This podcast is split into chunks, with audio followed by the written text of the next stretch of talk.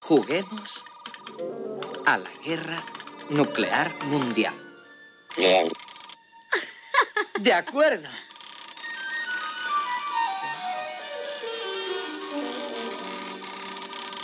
¿Qué bando prefiere? Jugaré con los rusos.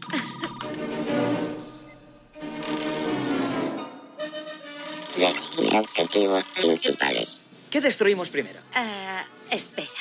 ¿Qué te parece Las Vegas? Las Vegas. Estupendo. ¿Y qué más? Seattle. Sí, destruyelas.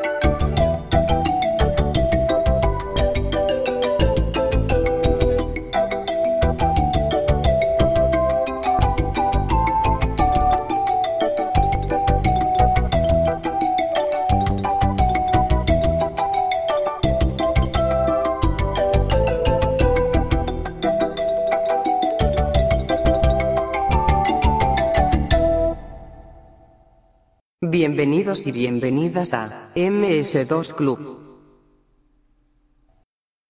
Hola, muy buenas, querido oyente, querida oyente. Este podcast del que estás escuchando tiene la intención de centrarse en un sistema operativo pues un poco obsoleto. Un sistema operativo que venía en disquetes y que fue dejado de lado por sistemas operativos bastante más modernos, en concreto básicamente por Windows. Este podcast se centrará en todo lo relacionado con el sistema operativo MS2. No solo hablaremos de los juegos, que hay muchos y muy buenos, sino que daremos cabida a cualquier tema relacionado con el sistema. Y para el programa de hoy nos acompañará el compañero Antonio Lozano y el que os habla, Javier Sancho. Buenas noches, Antonio. Hola, Javi, ¿qué tal?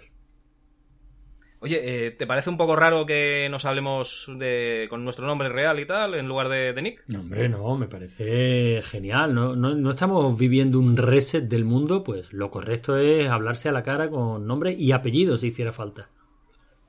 Yo creo que nos hace más cercanos, ¿no? En estos días, sobre todo, que no, no podemos salir a la calle por lo que sea. Bueno, esperemos que sea pronto que podamos otra vez volver.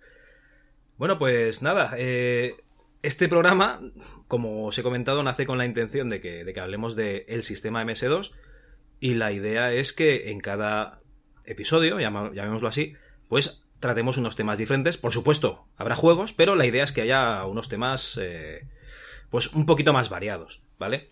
Y para cargar este sumario ¿no? en nuestro ordenador, en ese 486, pues eh, cargamos autoexe.bat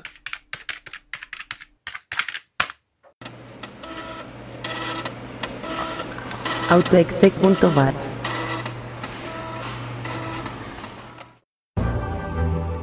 y en este episodio hablaremos de un par de juegos. Un juego muy sexy que nos trae Antonio y un juego no tan sexy, ¿no? un juego más frío que es Midwinter de la compañía Maelstrom Games.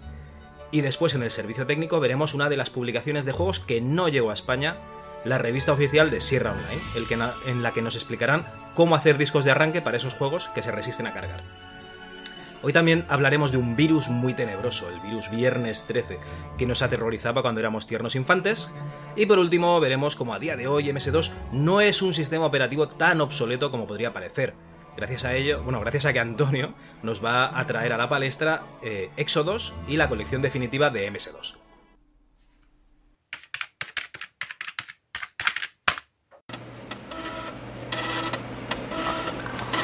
Juegos.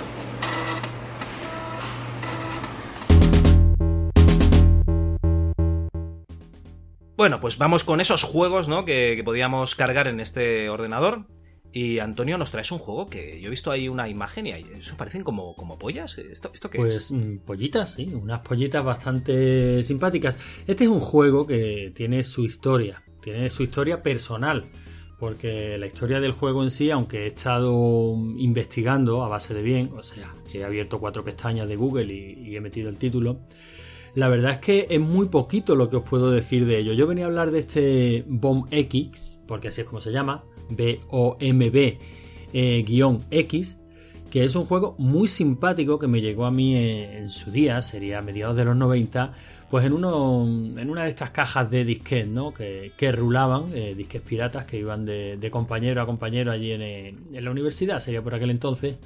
Y la verdad es que era un juego muy simpático, una mecánica muy simple, tú eres una pollita, efectivamente. Si algo me llamó la atención del juego, pues es el, aspecto gráfico que tiene, que es simpaticísimo, ¿no? Estos son pollitas antropomórficas que, que utilizan pues sus testículos para andar y que tienen unas caras muy simpáticas. Son cuatro, eh, cada una caracterizada por un color y el juego no deja de ser un, un juego de laberinto muy sencillo eh, a una única pantalla en la que tú manejando esta pollita pues tienes que ir sorteando una serie de, de obstáculos y cogiendo una vi- vista cenital y cogiendo una serie de ítems pues básicamente para subir tu barra de, de energía, ¿no?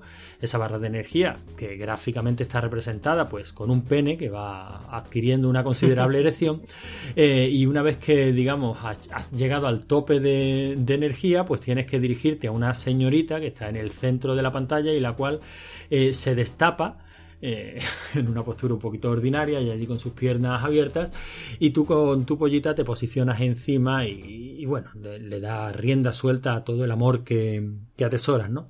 Eh, No es más, son una serie de pantallas una detrás de otra, un juego que a pesar de, de lo que pueda parecer, pues es bastante divertido y que sin embargo ya de, de inicio genera una frustración. Y es que cuando tú ves cuatro pollitas, eh, automáticamente piensas que el juego tiene como mínimo un modo dos jugadores, ¿no? Lo ideal hubiera sido incluso un modo cuatro jugadores. Eh, todos luchando por el amor de la dama, ¿no? No es así. O sea, tú simplemente puedes elegir pues la pollita que consideres que más te representa, puesto que las hay de varias formas, tamaños y grosores. Y, y nada, simplemente te pones a pasar a pantallas una detrás, una detrás de otra. Un juego muy sencillote que apenas da para hablar 5 minutos de él pero que yo tardé bastante en descubrir porque no recordaba el título, ¿no? Lo, típico que solemos contar. Una vez que tenemos a nuestra disposición internet, pues empezamos a tratar de recordar pues aquellos productos que quedaron en nuestra memoria, ¿no? Bueno, me llamó la atención el juego y dije, bueno, ¿esto quién lo ha hecho? Y esto lo hizo una compañía que se llamaba Mediagogo. Y bueno, he intentado buscar por Mediagogo, ya sabes, ¿no? GameFAQs, Moby Games. Y lo curioso es que no hay ni un solo, ni una sola base de datos online de videojuegos. Esto es una compañía francesa, eso sí he conseguido descubrirlo. Y ni siquiera en, la, las bases de datos francesas de videojuegos, eh, ni siquiera en esa, pues he encontrado una ficha completa de la compañía ni de sus programadores, nada. Sé, sé, que tuvo una vida corta, empezó en 1992, creo que fue precisamente con este juego, con Bomb X, y culminó en 1996 con otro juego que se llamaba Arcade X. Eh, arcade, como de arcade, guion X, ¿no? Que fue el... Eso también iba de, de cosas así eróticas. Todos, todos los juegos tienen un tono así erótico o para adultos. Todos los juegos están protagonizados por pollitas antropomórficas. Eh, y hasta donde he podido encontrar, buceando en varias bases de datos, en unas aparecían unos títulos, en, otra, en otras otros, pues teníamos el Bomb X, el, vamos a ver que los tengo aquí delante, déjame un segundito que los busque. Eh, Dal X, que era un juego de laberintos. Este sí se podía jugar a dos jugadores con una perspectiva isométrica. Luego teníamos el Arcade X y el Castle X. Y poco más. Mm, No he podido, no me gustaría decirte más cosas de esta compañía, pero. Pero es que no hay nada. o sea, es, que no hay nada. De hecho, incluso de, de juegos como el Arcade X, que es el último que publicaron en 1996. eh, ni Sí. siquiera vas a encontrar pantallazos en, en internet, no vas a encontrar pantallas del juego salvo la portada y lo único que he podido localizar ha sido un vídeo que evidentemente ha subido un usuario francés a YouTube en el que se ve eh, jugando una fase, un- el, el- el nivel 3. Bueno, eh, Oye, pero esto da, da para juego perdido, ¿no? El Arcade X. este. eh, la verdad es que sí. Bueno, el juego, eh, el Arcade X, no he sido capaz de encontrarlo para descarga, la verdad. El Castle X, Castle, bueno, eh, eh, siempre hacen el mismo juego, ¿no? No terminan la, no terminan la palabra y ponen un guion X. Pues el Castle X también tiene una historia bastante curiosa. Es un juego de aventura, pretende ser un. No una aventura gráfica, no me entiendas mal, porque no tiene esa, digamos, casi una de estas novelas interactivas tan propias del mercado japonés con una serie de, de puzzles. Y en este Castle X sí he sido capaz de encontrar una reseña del juego que dice que el juego es horroroso. Que los pocos puzzles que funcionan están muy mal diseñados y que el resto directamente está, están rotos, ¿no? Sin embargo, este juego Castle X te lo anunciaban como que estaba protagonizado por Maeve.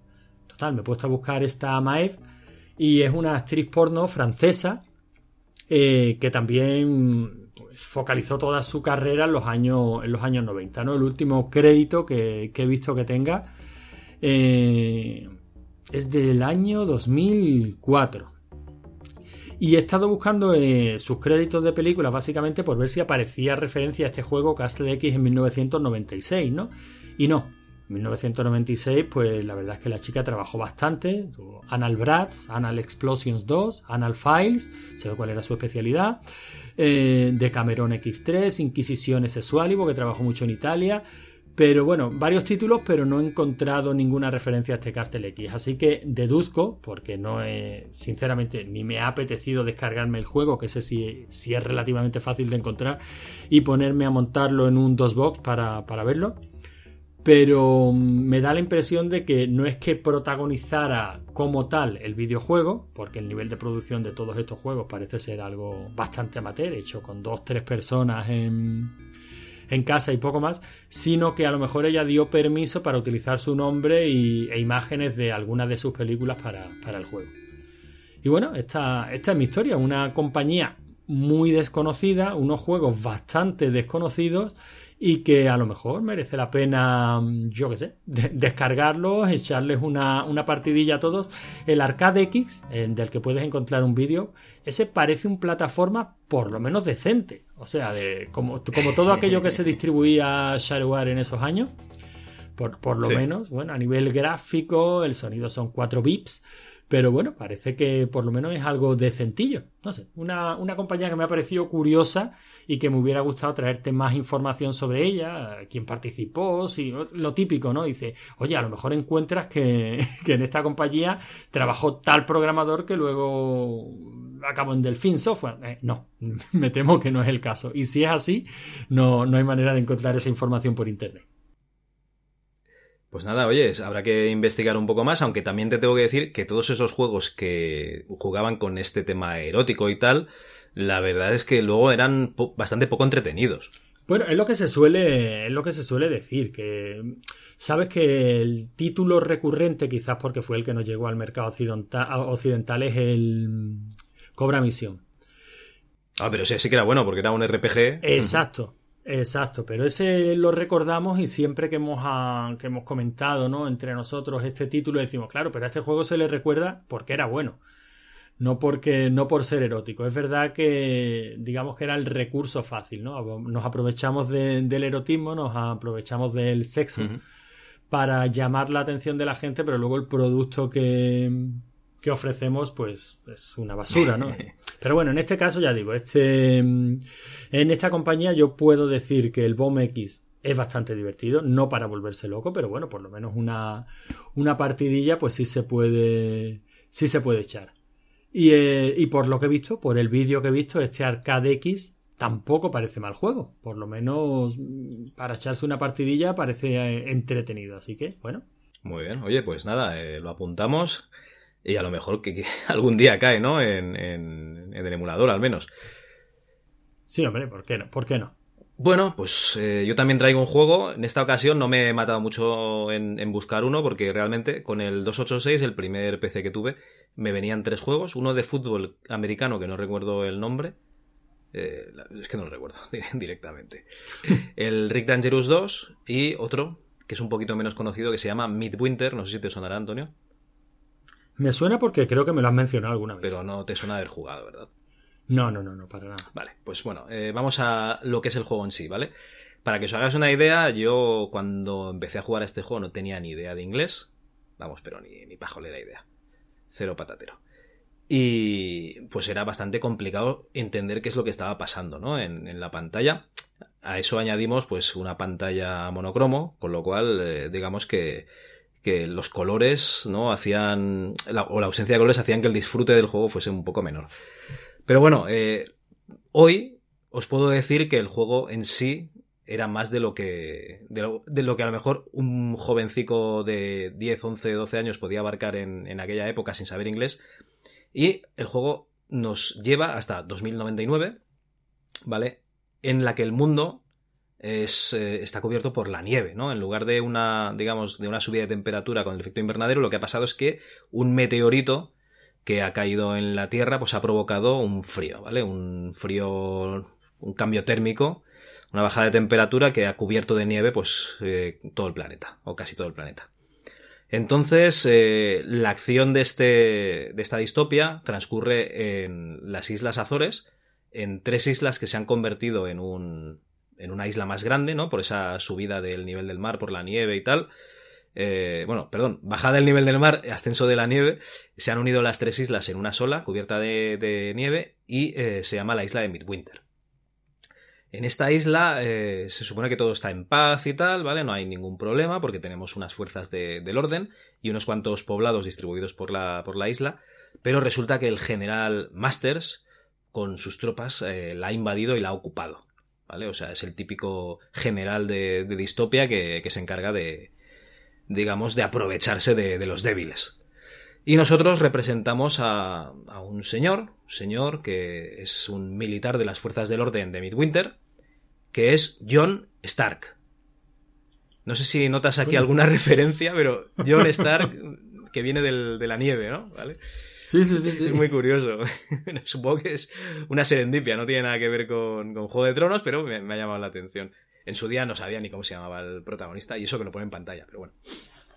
Pues bueno, ¿qué es lo que pasa? Eh, eres John Stark, eh, tienes que intentar liberar la isla de Midwinter de estas fuerzas de ocupación.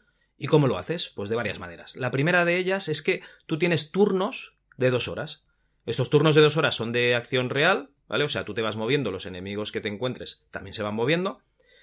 Pero eh, en el momento en que transcurran estas dos horas, si llevas más de un personaje que hayas reclutado, pues cambiarás al siguiente personaje. Con lo cual, digamos que pasarían dos horas de John Stark y si eh, reclutas a Manolito, pues luego pasarían dos horas de Manolito y así sucesivamente mientras tengas eh, tropas disponibles, ¿no? Personajes disponibles.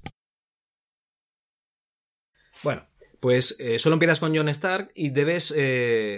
lo normal es que vayas a recuperar a rescatar a otros, a, digamos, agentes ¿no? de las fuerzas del orden que, que están eh, atrapados por el General Masters, ¿no? Están retenidos o que directamente están en su casa y los, y los reclutes. Vale, ¿cómo lo haces? Pues te desplazas por un entorno en tres dimensiones, en tres dimensiones de la época, ¿eh? Me refiero a que tienes pues como una especie de, altiplanos, ¿no? De, de colinas, montañitas y tal, todo cubierto de nieve, con unos gráficos poligonales muy, muy, muy básicos, y te vas moviendo en tiempo real por allí, pues como si estuvieses en el Morrowind, para que, para que te hagas una idea, ¿vale? Como si estuvieses en un mundo abierto.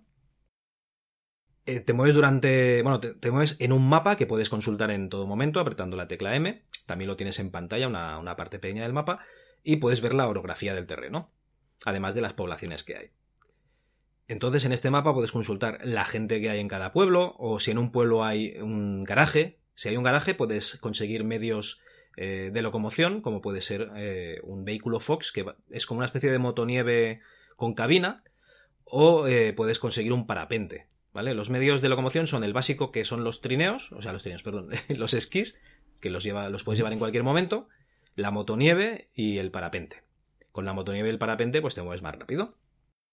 Lo que pasa es que hay más posibilidades de que te encuentren y te intercepten tropas enemigas. Las tropas enemigas básicamente son aviones u otras motonieves. Vale, pues te vas moviendo entre este, en este escenario eh, en tres dimensiones y cuando llegas a un pueblo, si apretas la X, pues te metes dentro del pueblo, que no es que te metas dentro del pueblo, sino que te metes en una pantallita de, de acciones que puedes hacer dentro del pueblo. ¿Qué puedes hacer? Pues si hay algún sitio tranquilo puedes descansar, si tienes, eh, has recogido, eh, digamos, en una tienda, mm, o una tienda no, en un almacén, si has recogido eh, cartuchos de dinamita, pues podrás dinamitar un edificio donde haya un recluso, que es la única manera de sacar ese recluso del edificio para poder hablar con él. Y si hay un garaje, pues podrás coger alguno de los vehículos que se haya dentro. Por ejemplo, son hay más opciones, pero son algunos de los ejemplos. Por ejemplo, puedes comer, ¿no? Para recuperar energía, etc. Vale. ¿Qué es lo que pasa? Que eh, cuando estás en, digamos, en la nieve, para que te hagas una idea de si hay algún enemigo, tienes eh, dos eh, sensores, a izquierda y derecha, que te indican si hay algún ruido. Entonces, si hay algún ruido hacia la derecha, se te empezarán a, iluminar la parte de la derecha de la pantalla y a, hacer un ruidito, y hacia la izquierda lo mismo. Entonces, es para que tú te gires, porque claro, lo que es el ángulo de visión es bastante, bastante corto. Recordemos que es un juego de MS2 y la verdad es que te ayuda un poco a que sepas por dónde te vienen los tiros, nunca mejor dicho, ¿vale? Y otra cosa muy curiosa es que en este mundo abierto, entre una zona y otra del mapa, pues te, pone un mensajito, pues estás entrando en, yo qué sé, en las colinas de la niebla, por decir algo, ¿vale? Y te, te para un momento, ¿no? Carga el decorado y sigues avanzando, un poquito como los mundos abiertos que vimos después. La verdad es que es muy curioso porque este juego se salió en 1989 para PC, y, ostras, un mundo, un mundo abierto. Lo que pasa es que, a ver, no es tan suave como un Wolfenstein, un Doom, ¿vale? No es tan suave como, como un Unreal Underworld, pero tiene muchísimo mérito, hmm. muchísimo. Más cositas. Tiene una, digamos, una intrahistoria que de los 32 personajes reclutables que, que puedes reclutar eh, durante pues, tu misión, tus misiones, eh, tienes que saber un poco la intrahistoria de cada personaje. Por ejemplo, hay personajes, por ejemplo, tu novia, ¿eh? La puedes reclutar, ¿vale? Eh, en el manual te venía, incluso te venía una novelita en el manual que te explicaba un poco el tema. No me venía en mi manual, ya os lo digo, y aunque hubiese venido en inglés no me lo hubiese leído. Pero bueno, eh, te viene la, la, la historia esta. Entonces, tú puedes reclutar a tu novia, pero si has reclutado a tu novia, no puedes reclutar a, otro, a otro, digamos, eh, habitante de Midwinter, porque él también está enamorado de tu novia y entonces tiene celos y dice que no. O hay un, un científico que solo lo puedes reclutar si llevas a, su nieta, ¿vale? Eh, si la tienes, si la has reclutado ya. Entonces ella sí que puede reclutar a este científico. Y cada uno de los personajes se puede mover libremente por el mapa. O sea, puedes hacer que un personaje vaya reclutando más gente, por ejemplo, mientras que el personaje principal, por ejemplo, se vaya a la zona donde está el General Masters para intentar, eh, mm, digamos, dinamitar su, su cuartel general, que es el objetivo final del juego. O sea, el objetivo final es que te cargues el cuartel general del General Masters. Entonces, pues todas estas opciones eh, que tienes para moverte, además, cada personaje tiene unas habilidades. Por ejemplo, hay algunos que son buenos esquiando, pero son malos disparando, etcétera. Entonces, mm, la verdad es que le da una profundidad a un juego de MS2 que cabía en un disquete. De hecho, me lo bajé ayer en zip para, para verlo en, real. Otra vez, porque hacía mucho tiempo que no lo, no lo probaba. Y en zip ocupa 350K. Esto, esto ocupaba un disquete. ¿Vale? No sé si de doble densidad o de alta densidad. Y la verdad es que, supongo que de doble. Y la verdad es que es una pasada la cantidad de cosas que, que hacía este juego para ser del 89, ¿no? Y un sistema como MS2. Pues hombre, la verdad es que me, me, llama la atención. Según estabas hablando, evidentemente lo primero que he hecho ha sido irme al navegador y poner Midwinter, ¿no? Cuando he visto las imágenes, mm, se han venido a mi mente los juegos de, de Free Escape. La, la técnica está Freescape, que básicamente eran polígonos planos, bloques poligonales texturados para dar efectos de sombra y tal. Y esto venía a ser prácticamente lo mismo, ¿no? Además, por los años que me dicen, me imagino que la, la técnica que se utilizaba era muy similar, aunque me imagino que se movería un poquito mejor que, que el Free Escape al que estábamos acostumbrados, ¿no? Claro, yo estaba acostumbrado a verlo en un Spectrum, a que yo iba a dos frames por segundo. Hombre, este estilo de juegos eh, había jugado alguno de. Pero normalmente son de naves, en, en mapeados más pequeños y el objetivo es disparar a la, a la otra nave, ¿no? Como si fuese un. Un shooter, ¿no? Como si fuese un. Yo qué sé, un. Un deathmatch, ¿no? De Doom, pero con, con naves poligonales. Pero así en. que sea un mapa. Con, eso sí, es un mapa con sus colinas y tal, que son todo pirámides, ¿eh? No, no nos vamos a engañar. Eh, las construcciones, las casas y todo esto son lo más sencillo posible. Y lo único que alegra el panorama son algunos pinos que son pirámides de color verde. ¿Vale? O sea, es muy, muy, muy sencillo. Pero, pero sí, es un poco lo que, lo que estás comentando tú, es del estilo. Bueno, claro, es que estamos hablando de la época que estamos hablando, o sea, estamos en 1989. Eh, el Spectrum lo estaba dando todo todavía aquí en, España, o sea que, que bastante bien iba. Cuando, cuando he visto las imágenes ya recuerdo dónde había yo escuchado este juego. Este le dieron bastante bombo, no sé si a la primera, pero sí recuerdo a la segunda parte en Micromanía. Vale. Ah, debió ser por el número entre el 35 y el 40 de la segunda época de Micromanía. Sí recuerdo haber leído yo un reportaje bastante extenso sobre este Midwinter. No este, sino, si- sino su segunda parte. Tú sabías que había una segunda parte, ¿no? ¿La jugaste también? No, no, que va. eh, la verdad es que me enteré hace poco de que había segunda parte porque tampoco la, la busqué. Me parece que se llama Flames of Freedom, que salió un par de años después. Y, y no lo jugué, pero está hecho por la misma empresa, que tampoco es que tenga muchos juegos. Se ve la mejora, la mejora gráfica, pero sí es el mismo estilo. eh, O sea, los, los que realizaron el juego son, son básicamente los mismos. Yo siempre, siempre te voy a preguntar lo, lo mismo en estos programas, Javi. Dime. ¿Hoy día se puede jugar a esto? No. No, no nos vamos a engañar. O sea, yo lo he traído porque, porque me acordaba de él, porque era un juego que me llamaba mucho la atención ya en su día.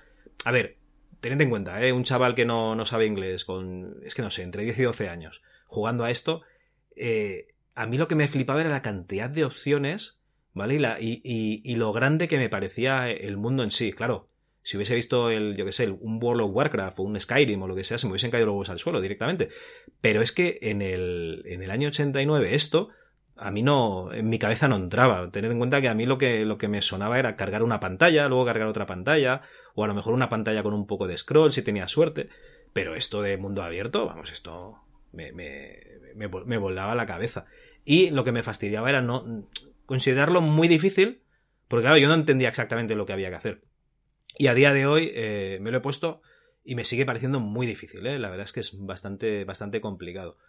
Eh, si no queréis sufrir la- las penalidades ¿no? de, de- de jugarlo vosotros, hay un game through de 50 minutos que le han quitado la dificultad porque este juego tenía dificultad. O sea, cuando tú ya conseguías dominarlo, le podías añadir más dificultad, que es darle a los enemigos morteros eh, y bombarderos. Entonces tenías más enemigos en pantalla, con lo cual era más fácil que te, que te derribasen a, los personajes. Y pues eso es la, rejugabilidad que tenía, ¿no? Además de que el mapa, los personajes iban cambiando de localización, o sea, tú no salías en, en la misma parte del mapa en cada partida, cada partida era diferente. Y una cosa buena que tenía es que podías eh, salvar juego y recargar. Eso sí que le llevaba mucha ventaja al MS, ah, digo, el MS2 a- al Spectrum, ¿vale? Por ahí sí que sí que era mucho más, más- bueno, era, era mejor. Una cosa muy curiosa también es que mm, cuando el personaje se caía o le disparaban, no moría, pero se hería, ¿vale? Entonces, si te herían levemente, pues no pasaba nada, a lo mejor ibas más lento. Además te podían herir un brazo, el brazo izquierdo, el brazo derecho, los dos brazos, una pierna o las dos piernas.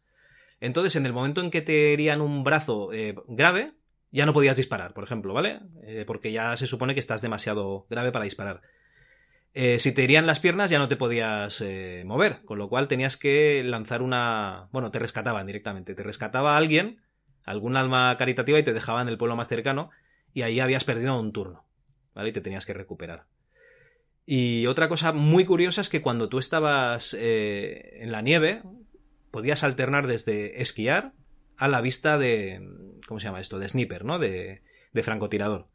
y cuanto más rato permanecías como sniper, tirado en el suelo, más te temblaba el, El pulso. el cursor de... sí, sí, el punto de mira. Eh, me río yo de- del Metal Gear. Había, estaba, lleno, de, lleno de detalles, vamos. La verdad es que es lo que te digo, es un juego muy, muy grande en, en un disque muy pequeñito, es que es una, una pasada. Eso sí, claro, el trasfondo pues todo te lo tienen que dar en, en las instrucciones como pasaba en la época, que no te podían poner una, unas cinemáticas. Vamos, mejor que no te puedes unas cinemáticas con estos gráficos, claro. Mira, esta, esta primera parte del que, del que tú estás hablando lo comentaban en la micromanía número 34. Y le daban un 8, ¿vale? O sea que, que estaban bastante de acuerdo contigo. El juego era bueno. No, no, para la época era, era una pasada, eso sí. Si hubiese venido en castellano y, con el manual, en castellano también, hubiese sido ya la, bomba. Ojo, que igual salió en castellano, pero yo no lo. Ya te digo yo que no lo, tengo. De hecho, voy a mirar en Moby Games, en Releases. Ah, no, perdón, que estoy en el, eh, en el Midwinter 2. Me voy a cambiar a Midwinter 1. Nada, esto salió para Alemania y para Estados Unidos, con lo cual en español cero patatero. De hecho, yo creo que la versión que nos llegó aquí debía ser eh, la de Rainbeard. Rainbird, sí, efectivamente. Bueno, pues eh, un par de juegos. No sé si quieres comentar algún jueguito más, pero yo, eh, de momento, la idea que tenía era traer un juego así un poco más grande o, o varios pequeñitos. Nada, yo, yo, lo, yo creo que perfecto, vamos. Habrá tiempo, Javi, habrá tiempo. O es que vamos a grabar un programa nada más. Bueno, yo creo que vamos a grabar un programa al mes, ¿no? Nos vamos a dar a tranquilizar, ¿no? Que ya estamos en otros proyectos y de momento, pues con un programa al mes, yo creo que, que ya vale. Pues nada, nada. Ya, ya iremos trayendo títulos y además vamos, vamos a ir también enseñando la forma en la que la gente puede descubrir cómodamente esos títulos. Perfecto. Pues bueno, pasamos de sección.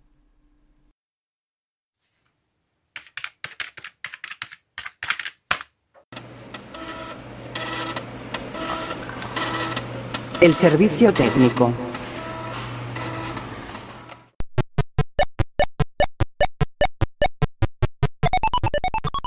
Hubo una época en la que los juegos de nuestro sistema operativo contenían dos juegos en uno. Primero, conseguir que funcionasen en nuestro equipo clónico y segundo, disfrutar del juego en sí.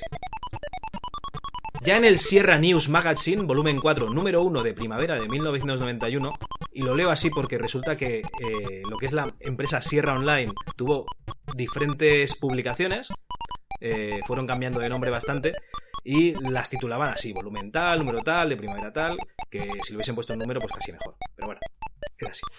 Pues en este número de, de Sierra News Magazine no daban abasto con las consultas que les hacían innumerables jugadores de aventuras gráficas, por lo que decidieron poner cómo se hacía un disco de arranque preparado para sus juegos. Siempre avisando reiteradamente que los sufridos jugones tuviesen cuidado con el poderoso comando format, ¿vale? Porque esto la verdad es que había que tener bastante cuidado en la época. ¿Vale? Eh, no lo sé si lo sabías, Antonio, pero resulta que Sierra tenía una publicación, se empezó a llamar, me parece que es online, directamente, porque era Sierra Online, y Lucas tenía otra publicación, este sí que lo conocerás, ¿no? Que tenía el, el Lucas Magazine o una cosa así, ahora no recuerdo el nombre. No, el de, de Adventurer, el aventurero. Bueno, sí, me suena. De hecho, de Adventure, eh, algún día lo traeré para que hablemos de ello, porque está muy relacionado con MS2. Eh, sigue habiendo por ahí una, una publicación, aunque creo que ya nada tiene que ver con, con Lucas, pero sí le han cogido, eh, sí le han cogido el título. el nombre, ¿no? Muy bien. Pues en este, en este número de, de Sierra, que no nos vamos a engañar, es, es autopublicidad, eh, son entrevistas a los desarrolladores de, la casa, que eso siempre es bien. Y además, pues, eh, muchísimo, digamos, ponte en contacto con nosotros si tienes este problema, tal y cual. Pues al final dijeron, oye, mira, que vamos a hacer un, aquí unas instrucciones para arranque. Y no se complican mucho la vida. Directamente nos plantan una pantalla en la que nos dicen lo que, lo que tenemos que hacer. Básicamente, formatear, ¿vale? Desde, desde el disco duro. Nos dicen, introduzca un disquete en la unidad A, ¿vale? Eh, escriba format a dos puntos barra S, ¿vale? Entonces aquí nos decían si era un disquete de 5 y cuarto, pues teníamos que escribir format a dos puntos barra S, barra T dos puntos 40, barra N dos puntos 9, y también estaban las instrucciones para el disquete tres y medio. Y luego eh, nos decían pues lo que teníamos que copiar, ¿no? El, el fichero config.sys, que básicamente nos, hacían vete a dos puntos, copy con config.sys, escribe files igual a 20 y F6 y sal.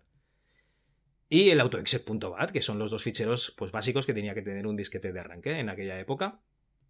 Y nos decían que en este autoexec.bat es- escribiésemos set comspec igual a c2 puntos barra command.com, suponiendo claro que tengamos el command.com en, en c2 puntos, porque si no, mierda. Y, y me hace mucha gracia eso, ¿no? De que, de, de que en la época nosotros éramos como, como un poco autodidactas y, y más o menos nos manejábamos toqueteando todos estos ficheros, intentando hacer que, que las cosas cargasen y tal. Y aquí ellos pues ya daban las instrucciones a, a los sufridos usuarios, porque claro, también hemos de hablar de una época, he dicho que era el 91, ¿verdad? Sí. Claro, era una época en la que el parque de, de clónicos pues debía haber desde 086 a 286, a ordenadores un poco más raros, eh, no sé, los Tandy cosas así raras, y, ellos tenían que dar servicio a, todos ellos. Y tuviesen la tarjeta gráfica que tuviesen, ¿no? Eh, la Hércules, la CGA, la VGA, la EGA, la, la que fuese. Y claro, pues esto la verdad es que ayu- ayudaba bastante, sobre todo le- les ayudaba a ellos mismos a decirles, no, no, mira, consulta aquí el, en el Sierra News Magazine y ahí tienes cómo hacer el, el disquete, ¿no?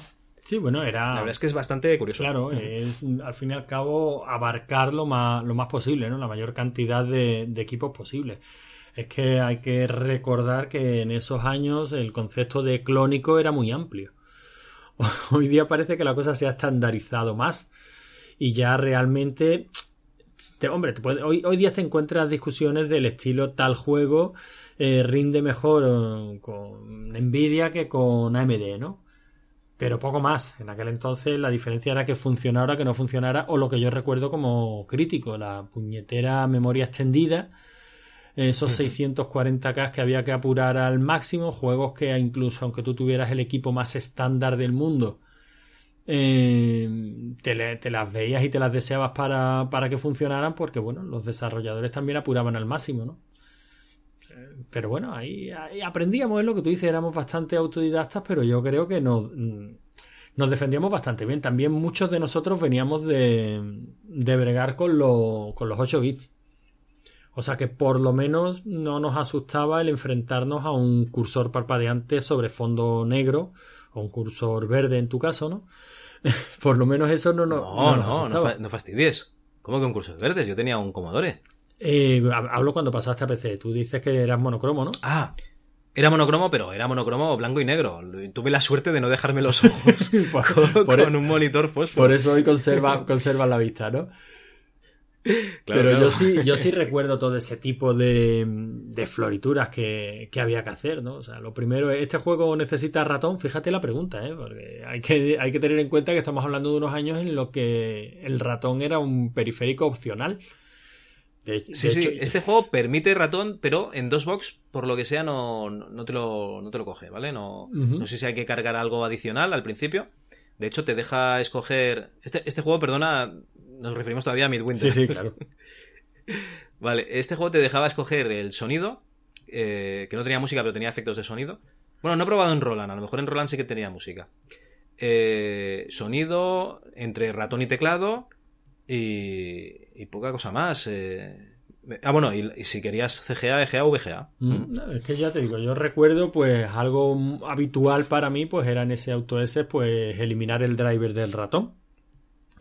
Sí, sí, para, poder liberar unos claro, pocos para de memoria. unos poquitos K y conseguir que tal juego funcionara.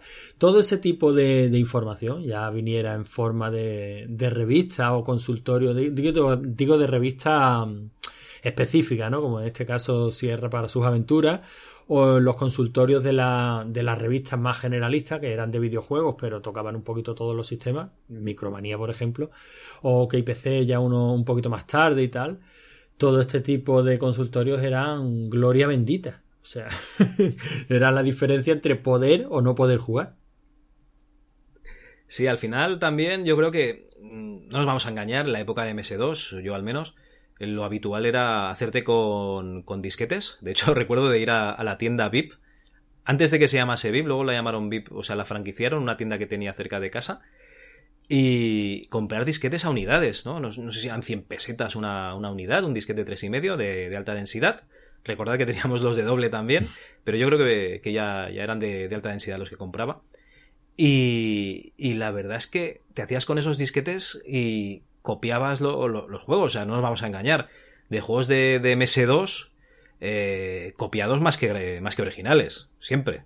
Hombre, por supuesto, yo creo que de hecho me gustaría tener cifras, quizás más adelante las la busquemos, pero siempre se ha dicho, el Amiga, por ejemplo, que se vendían poquísimos originales en, en España, ¿no?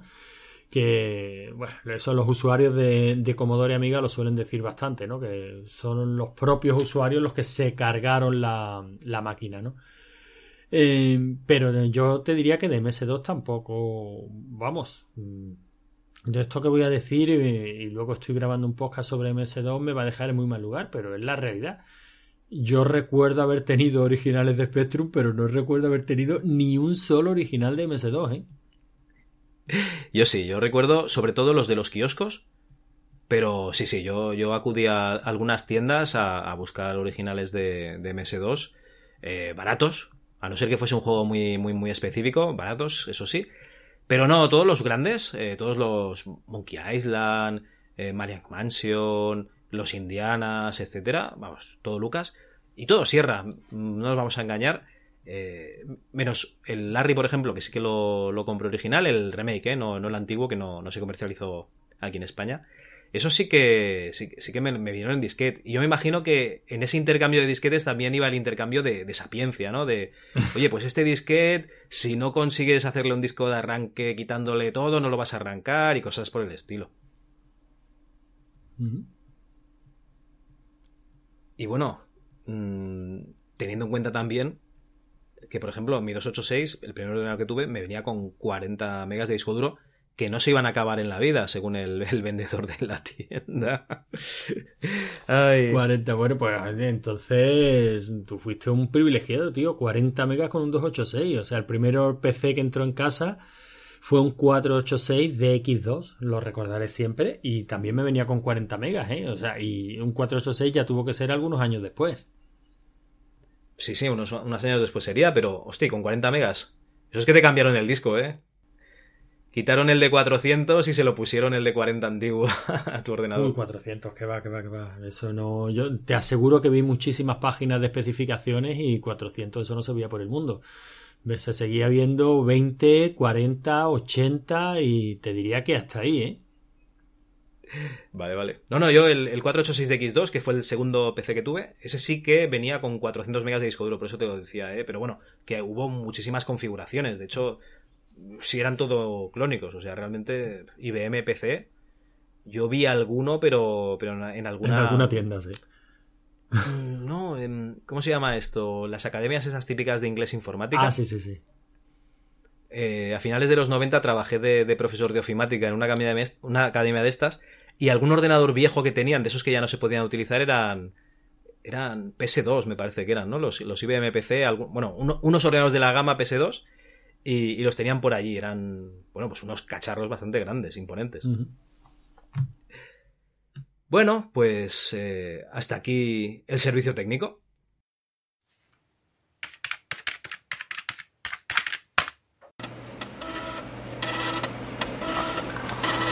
El virus.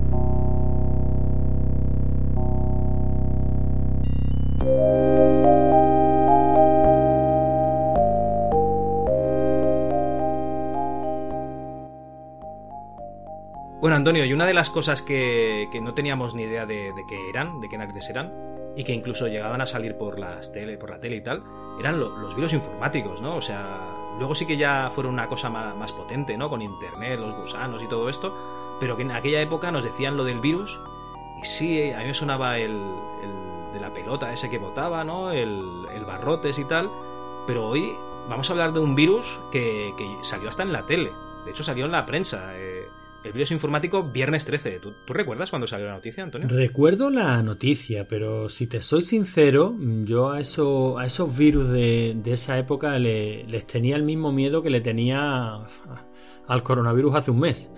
ninguno. me reía, me reía de él. Seguro porque, porque nunca me llegó a afectar ninguno, la verdad. Es cierto que cuando fui a comprarme mi primer mi primer PC, pues sí le comentaba yo al tío de la tienda, bueno, necesitaré también un antivirus, ¿no? Y él decía, sí, sí, hombre, por supuesto, yo te lo vendo. ¿Y yo para, para, qué lo quiero vendado? Pero, pero realmente no recuerdo haber tenido nunca problemas con, con virus. Estos que se transmitían por disquete y tal, nada, nada, en absoluto. Yo, para mí los virus empezaron a hacer algo, a hacer algo real, pues ya mm, a partir de Internet, claro. Pero ni siquiera con Windows, a partir de Internet. Vale, vale. Pues eh, yo sí que lo recuerdo como algo, digamos, de, cagarte un poco de miedo, porque mi madre vio la noticia en la tele y me dijo que el viernes 13, que el ordenador ni se Ni se encendiera, sí, sí, sí, eso lo recuerdo.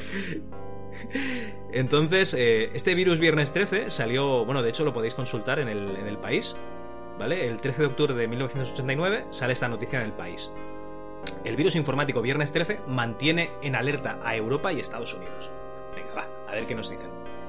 Una auténtica bomba de relojería informática mantiene en vilo a Europa y Estados Unidos. El virus viernes 13 puede acabar hoy con los datos que figuran en las memorias de, supongo que serán miles, miles de ordenadores personales de IBM o compatibles.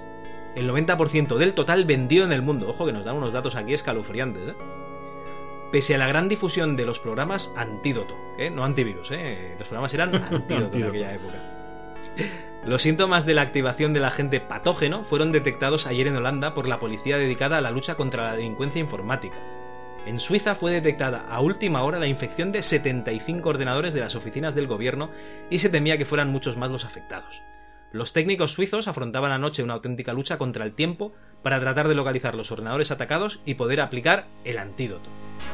El problema ha llevado a tomar medidas incluso en el cuartel general de la OTAN en Europa uno de cuyos portavoces manifestó ayer que habían tomado bastante en serio la amenaza. La noticia continuaría en la página 29, de la cual no dispongo, con lo cual yo creo que hasta aquí un buen, un buen resumen. Pero vamos, vamos a ver un poco por dentro, ¿no? ¿Qué hacía este viernes 13? Este viernes 13 infectaba los, los archivos ejecutables. No sé si infectaba aparte de los .exe y .com, que eran los ejecutables nativos de, de MS2, algún otro, digamos, fichero, eh, porque hay otro viernes 13 que es el Jerusalén, pero este, es, este, este infectaba a más, a más archivos. Pues este viernes 13 eh, infectaba esos archivos ejecutables y si un viernes 13, aunque creo que después fue el, dijeron que era el día 13 de cada mes, ejecutabas alguno de esos ejecutables, ¿vale? Alguno de esos ficheros, pues borraba eh, aleatoriamente sectores del disco, ¿vale? Se los cargaba. Con lo cual, podía dejarte eh, ficheros que no podías abrir o si te cogía algún sector de arranque, pues adiós, muy buenas, ¿vale? Ya te habías quedado sin, sin nada en el disco duro. Mira qué simpático. Tenías que formatear, sí, sí, muy majos ellos, a formatear y, en fin, a lo que fuese. Y no sé cómo pudo llegar eh, ese viernes 13, ¿no? A, a esos 75 ordenadores de las oficinas del gobierno de Suiza, ¿no? Que debían de estar ejecutando, pues seguramente algún jueguico en MS2, ¿no? Para, para pasar el tiempo. Esos funcionarios suizos, pues algún jueguico infectado, pues se metieron por allí, ¿no? Se pasaron a lo mejor el. Oye, toma, que tengo aquí este juego nuevo, este Maniac Mansion, ya verás qué chulo. Y lo fueron pasando y lo fueron infectando por todos los, equipos del gobierno. Muy bien. Vamos, que desde, desde esos tiempos hasta hoy día, la, la, la parte más débil de, de la cadena de infección sigue siendo la misma, ¿no? El interfaz silla teclado. Básicamente, sí, sí. Eh, digamos la ingeniería social, ¿no? Suele ser lo que más funciona para infectar cosas. Al final sí, al final siempre es el usuario el que mete la pata. Bueno, yo de virus sí que recuerdo, no que me afectasen, pero recuerdo de pasar antivirus de aquellos de la, de la época, ahora no, no recuerdo si era alguno de Norton o, o cuál. La verdad es que no, no recuerdo los nombres de los antivirus que, que utilizaba en, en, MS2. Panda, ¿no? ¿No es el que usábamos por aquel entonces? Oye, Panda yo lo usé, pero en Windows. Ah, ya en Windows, ¿no? Sí, yo es que si te, si te soy sincero es que no recuerdo haber usado nunca un antivirus en MS2. Yo recuerdo haber usado antivirus en, en algún disquete y ver que estaba petado de disquetes y lo que hacía básicamente era coger esos eh, virus y los metía en un disquete que lo tenía etiquetado como virus.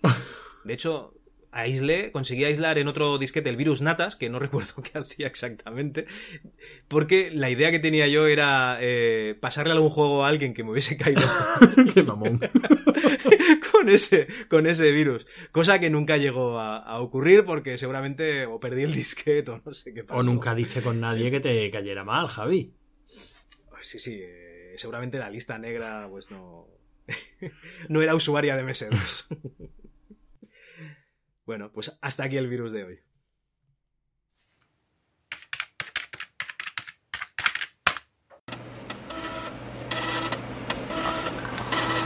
El MS2 hoy.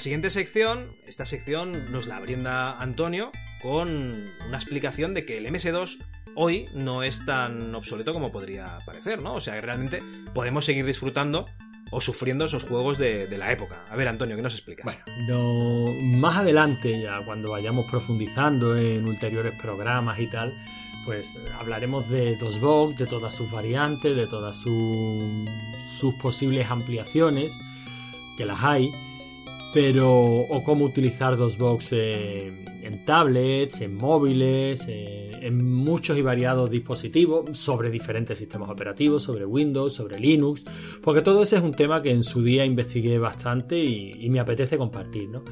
Pero hoy quería irme a lo, a lo fácil. Eh, y lo fácil es pillarse una de esas colecciones eh, mastodónticas que hay por internet de gente que se le ocurra muchísimo y te, y te encuentras colecciones brutales, ¿no? Colecciones ya montadas, ya configuradas, lo cual se agradece, se agradece un montón. Porque para poner un poquito en perspectiva, cuando tú te descargas hoy día un, juego de MS2 para, para jugar, o incluso si tienes el original y te apetece... mm, Y bueno, y te apetece. Y tienes la suerte de tener un lector de discos de 3 y media o de 3 y medio o incluso de 5 un cuarto o incluso un lector de CD. es decir, si tienes el dispositivo físico para, para leer el soporte en el que venía ese juego y te apetece ejecutarlo, evidentemente no lo puedes ejecutar sobre Windows ni funciona con el modo de compatibilidad de Windows porque no está pensado para eso, ¿no? Necesitas un programa, ese programa suele ser DOSBox, hay otras alternativas, pero suele ser, suele ser DOSBox. Y aunque no es un programa particularmente difícil de, de utilizar, porque básicamente lo que te abre es en una ventanita negra un, un MS2, una especie de Sí, virtualización. una especie sí. de terminal. De MS2 y, so- y si te manejabas en MS2 en tu época, pues no es difícil eh, llegar a- al directorio en el que tengas ese juego y ejecutar eh, o el punto .bat o el, o el ejecutable correspondiente, ¿no?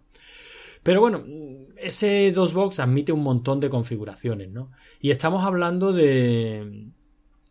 Estamos hablando de muchos años y de muchos equipos distintos, ya lo decía Javi antes, el mundo de los clónicos era un mundo y de muchas configuraciones de PC diferentes. Y a DOSBox hay que decirle eso. Tienes que decirle, quiero que me ejecutes ese juego este, en un ordenador equivalente al 386 que yo tenía, con una tarjeta de sonido Adlib o Sound Blaster, eh, con una tarjeta gráfica tal o cual. Es decir, hay que ayudarle un poquito para que nos, eh, nos ejecute el juego en las mejores condiciones posibles. Y estas colecciones a las que me voy a referir ahora, todo eso ya te lo dan hecho. Ya hay gente que se ha currado no solo conseguir la, la información digital, no solo conseguir el juego en sí, sino que lo han montado sobre una interfaz con unas configuraciones ya preestablecidas para que el juego se ejecute de la mejor manera posible. Voy a mencionar de pasada una, que es eh, española, una colección que como tal no tiene nombre, lo llaman la colección entre, entre interrogantes definitiva de juegos de MS2. Este proyecto nació en Abandon Socios, la página abandonsocios.org, y el proyecto lo inició un tío que se llama Neville, Neville. La verdad es que es una pasada. Todos los, todos los juegos, el tío básicamente lo que ha hecho ha sido eso, ¿no? En un hilo del foro, pues va recopilando juegos, juegos, la gente va aportando los juegos que tiene en su casa, con sus, con sus manuales. La verdad es que es una colección muy completa y todos esos juegos están probados y configurados. actú- y, y siempre que es posible son las versiones españolas de dichos juegos. Periódicamente, pues van actualizando los links de, de descarga y van sacando pues diferentes packs de ampliación. Porque este esta colección la han montado sobre, sobre DBGL, que es una interfaz que ya veterana, tiene bastante tiempo, un frontend. Un frontend es un, un lanzador en el mundo de la, de la emulación. Es un programita que nos permite listar los juegos que tenemos y cuando pinchamos dos veces o le damos a ejecutar, pues simplemente ejecuta la línea de, de comando que va a lanzar ese juego, ¿no? Mm, Vendría a ser como, digamos, la interfaz del MAME. Por. Exactamente, funciona muy parecido a la interfaz Vale, vale. del MAME. Este DBGL, pues lo cierto es que tiene una interfaz feota, porque es bastante antigua, pero funciona muy bien.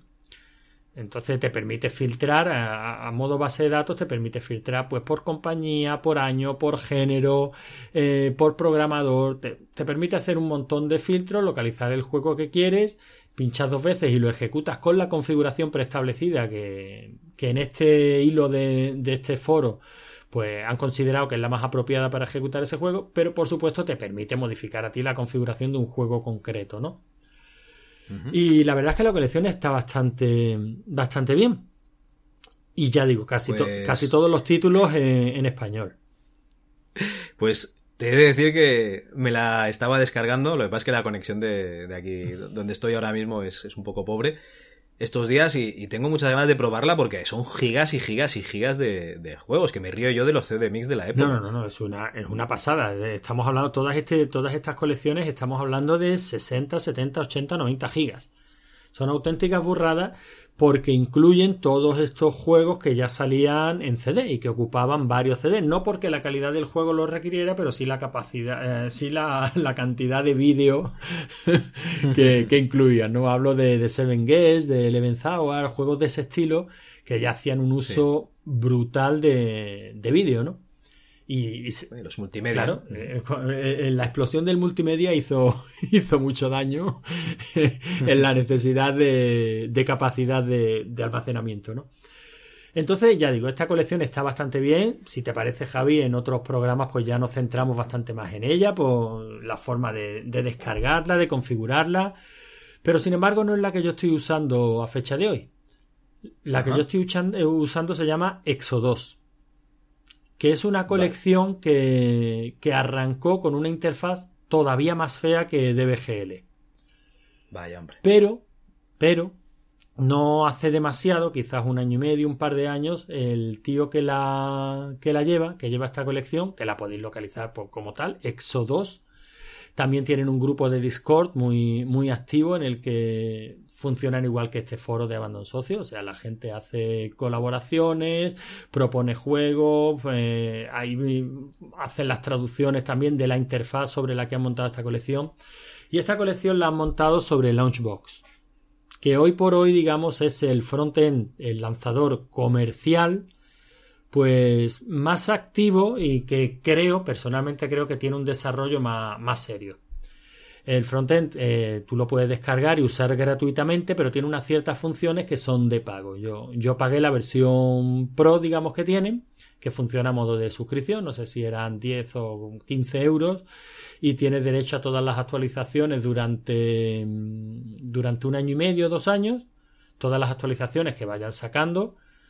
Eh, y, toda la- y las funciones Pro o las funciones Premium, esas las tienes para siempre. Ahora, si cambian de versión, ahora mismo están por la versión 10.11, si no recuerdo mal. Si cambian a la versión 11, pues tienes que pagar, digamos, otro, una ampliación de la suscripción.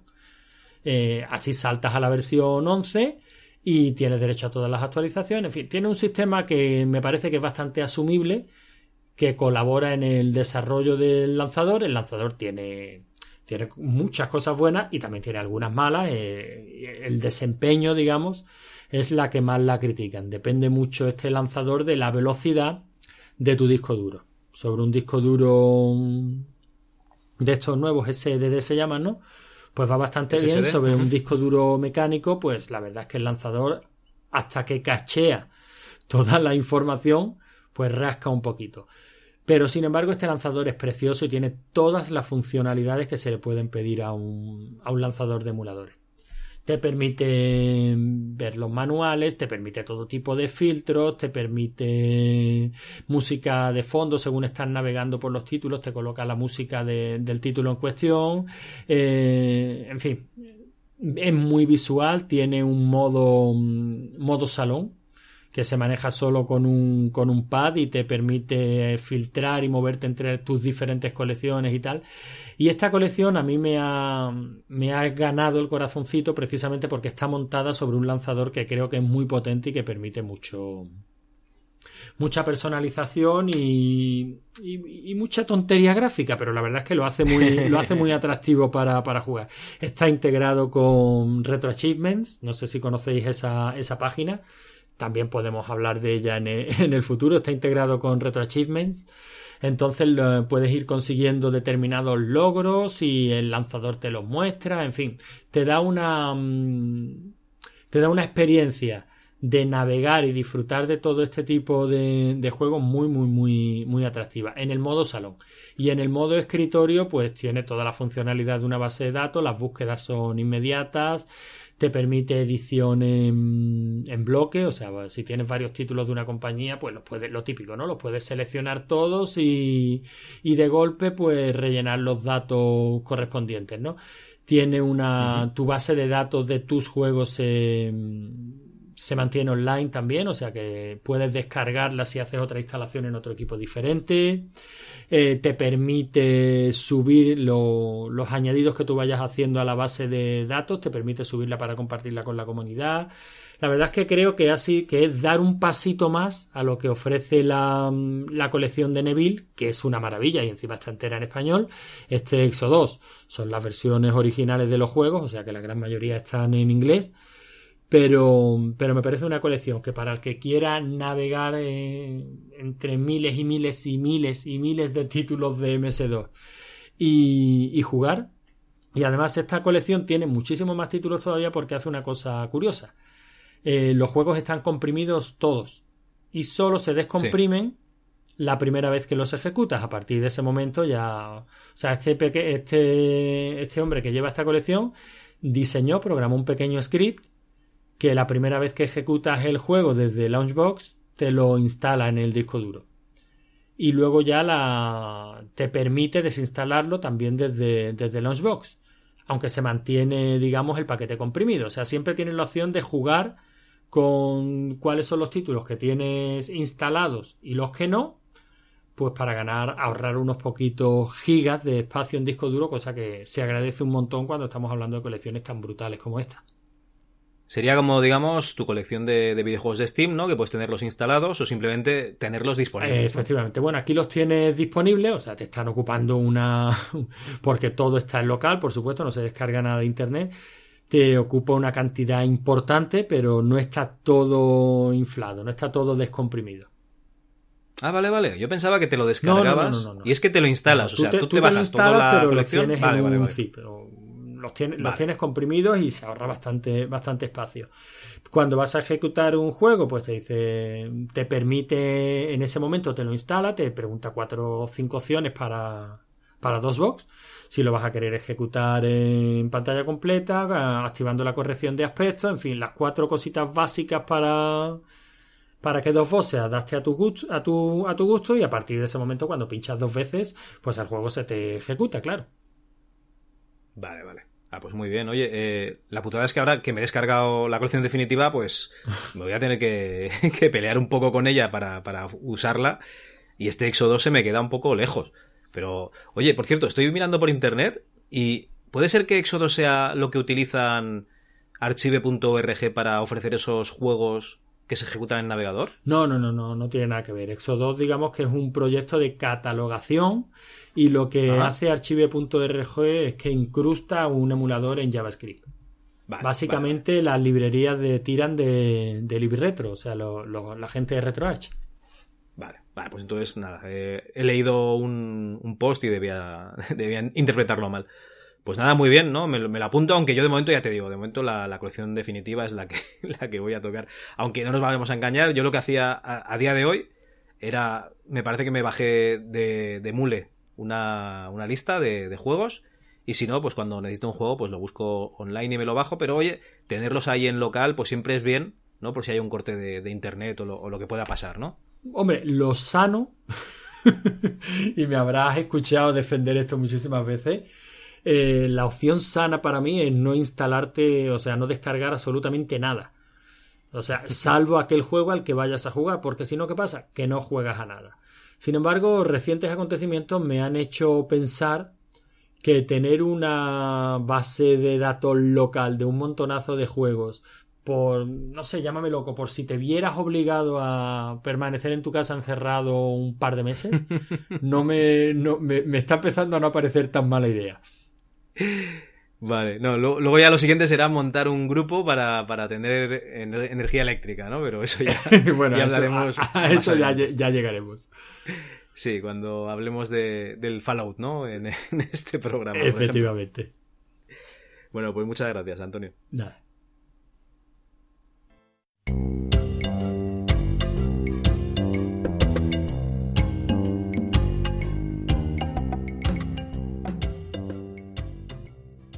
Bueno, y llegamos a la despedida. Esta despedida va a ser un poco la, explicación ¿no? de, este programa. Tanto Antonio como, yo realmente eh, ya hemos hecho otros podcasts. De hecho, eh, en este mismo momento ¿no? pues tenemos en marcha el podcast Rigor y Criterio.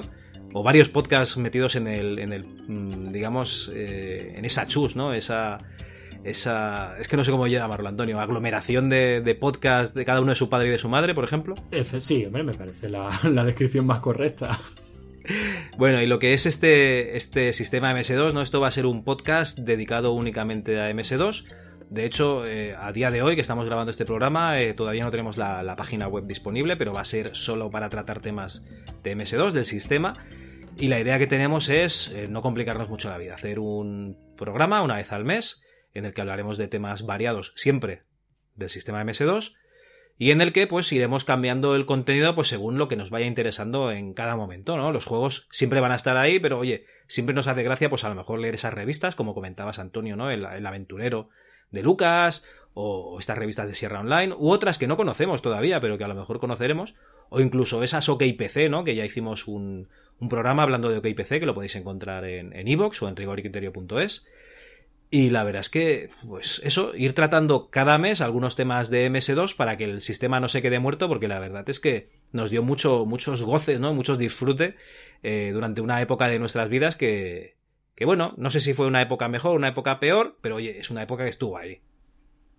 Pues poco, poco más que añadir a lo que ha dicho, a lo que ha dicho Javi. La verdad es que es un proyecto creo que divertido sobre todo y, que no pretende nada más que eso, que recordar un montón de un montón de títulos que como ha dicho Javi, pues oye, eh, la verdad nos hicieron felices y a mí me gusta pensar que nos lo siguen haciendo, ¿no? Aunque solo sea para echarse unas partidillas de vez en cuando y recordarlas con amigos, que es algo que siempre gusta.